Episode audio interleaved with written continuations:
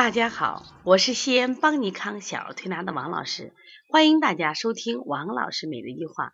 王老师每日一话是西安邦尼康小儿推拿咨询有限公司自二零一六年一月一日向全社会开放的一档公益的育儿栏目。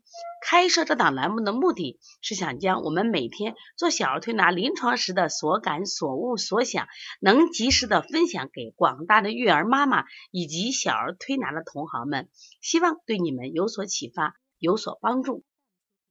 今天我想分享的是，你孩子的弱势是哪一种类型？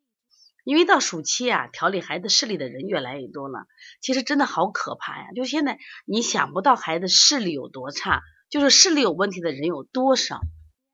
那我今天想分享一下关于弱视。大家知道弱视呢，实际上在视力调理里边难度比较大的一个，但是实际上你只要能找到它背后的病因病机。我觉得我们总有办法去解决它。那么，首先我想问的一个问题就是，你孩子的弱势是哪一种类型？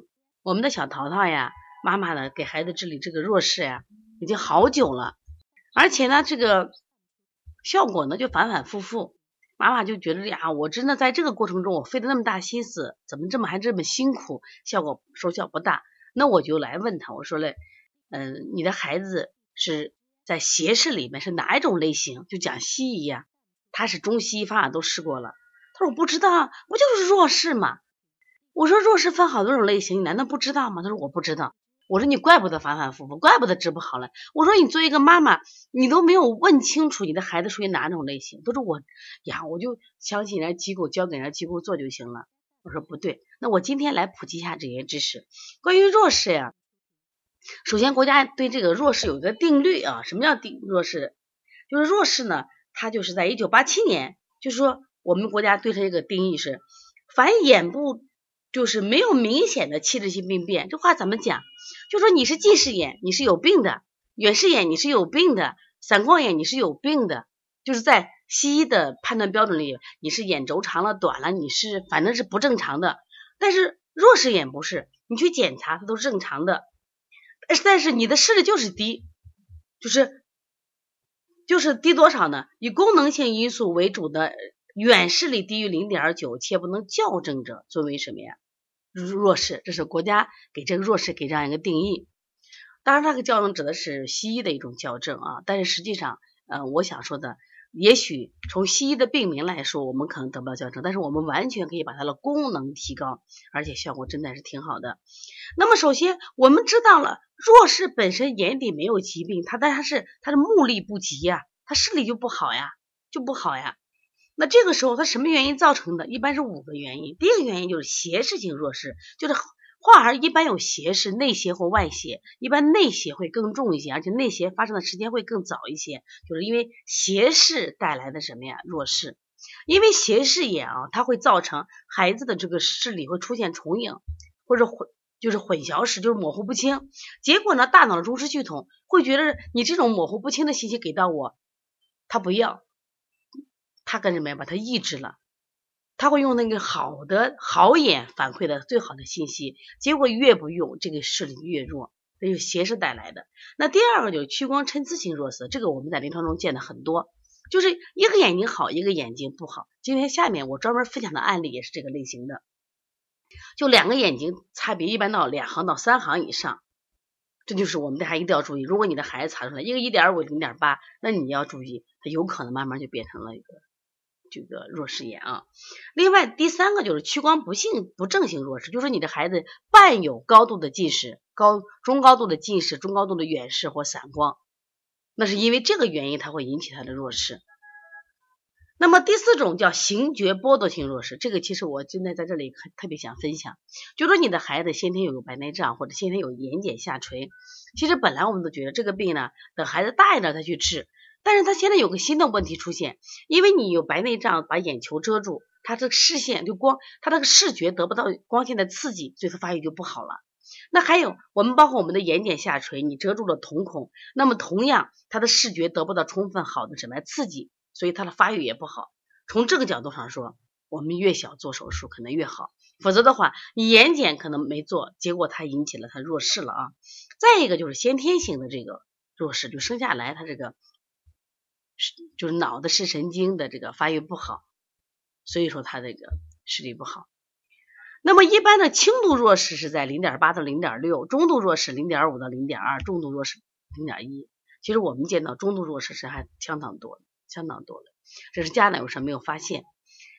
那么在这里我想分享的一个什么，就是说，其实因为不管中医西医啊，我讲的这个分型辨证都很重要，因为。因为你型不一样，得的原因不一样，那你治疗手段是不一样的。包括我们按摩呀，也是一样的。那我们今天想分享一个我们来自内蒙呼和浩特小浩然的一个屈光参差型弱视。这个孩子来的时候，他检测，他是一五年检查出，呃，一只眼睛有远视，一只眼睛什么呀？就是弱视眼，弱视眼。那么这个小孩呢，来的时候右眼是一点五，左眼是零点八。他是在二零一八年七月十二号检查的，然后到他走的时候，把右眼我们调到了二点零，左眼调到一点五。那我们的所有的这个推拿师们都欢欣鼓舞呀，说老师，你看他才调了五天，他是因为他来的远嘛，他一天调两次，调了五天，调了十次，就七月十二号到七月十七号，昨天下午，那我们调完是一点五。妈妈也挺开心的，王老师这个视力上来了。其实我个人还蛮有担心，我说你能不能再留一段时间？我说什么意思呢？我说再留一段时间呢，我们说我们争取啊，我说把他这个呃两眼差这个再巩固一下，否则的话它反弹是很明显的。按理说这么好的视力，二点零、一点五，就是我们真应该放鞭炮的。为什么我有这种担心？实际上这个孩子的眼睛，你看一点五和零点八，其实我们觉得这挺好的一个视力。而且一个七岁的孩子，零点八视力，他也算一个不算太坏的，算一个下限的视力。关键问题是一点五和零点八差了几行？差了三行，差两行都容易引起什么呀？弱视，就是他老是用好眼。那你一点五和零点八这样的孩子很多，所以他其实每天在注视事物的时候，他实际上都用的是好眼。那么人的大脑系统就会出现什么呀？抑制。就他因为零点八反应的系统是模糊的，一点五反应的系统反应的信息是是清晰的，那么因此呢，大脑会不断的去调节，结果就会导致把零点八这种幻侧眼就给你抑制下来，你越来越弱，越来越弱。你看我们调第一天时候，七月十二号它是一点五到零点八，然后呢，我们到第二天检查，检查完以后就当时哦，当时检查完是一点五和一点零，做完以后直接左眼提高了一行。然后到第二天早上检查是二点零和一点零，到了做完以后检查是二点零和一点二加。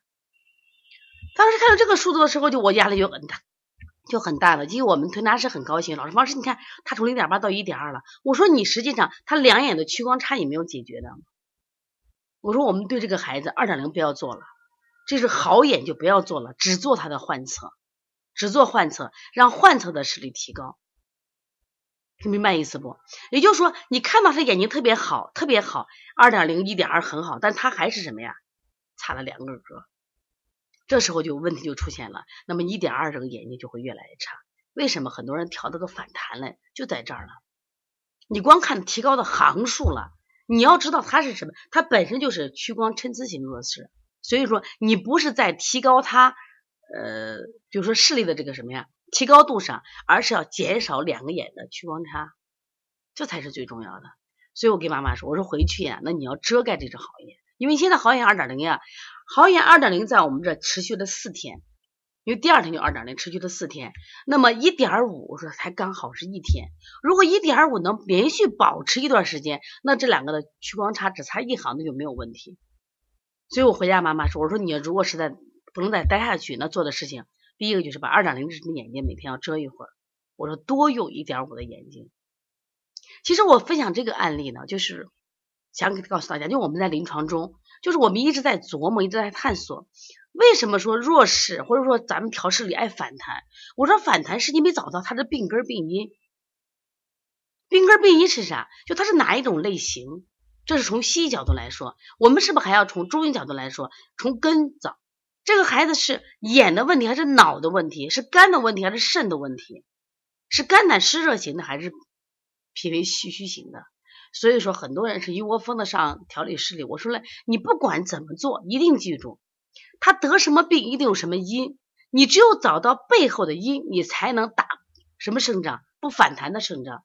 我跟我们的推拿师就说，我说你提高视力都不是本事，一定做到不反弹。怎么叫不反弹？每一个客户你必须建立详细的档案，他的饮食怎么样，大便什么样，睡眠情况怎么样，学习办辅导班怎么样，练钢琴没练钢琴，学习压力大不大，包括还是孩子剖腹产还是顺产，为什么要建立这些系统？那我们看看这个孩子。他之所以弱势，之所以斜视，之所以近，之所以远视和散光，找着他的因，找着因从根你入手，我们说这样的效果达到不反弹，不反弹才是对这个孩子的爱，不反弹才是对这个孩子的负责任，对这个家的负责任。所以这个案例我觉得特别好，我当然我也会把这个案例我也附到一话里头，让大家看一看。也希望你在做这种案例的时候。呃，对你有所启发。如果你在工作中有这样的问题，也可以加我的微信幺五七七幺九幺六四四七，也可以打我的电话幺三五七幺九幺六四八九。如果想学习我们在这个月底二十九、三十、三十一的梅花针以及耳穴按摩的治疗视力的这个培训，那么可以加帮小编的微信幺八零九二五四八八九零。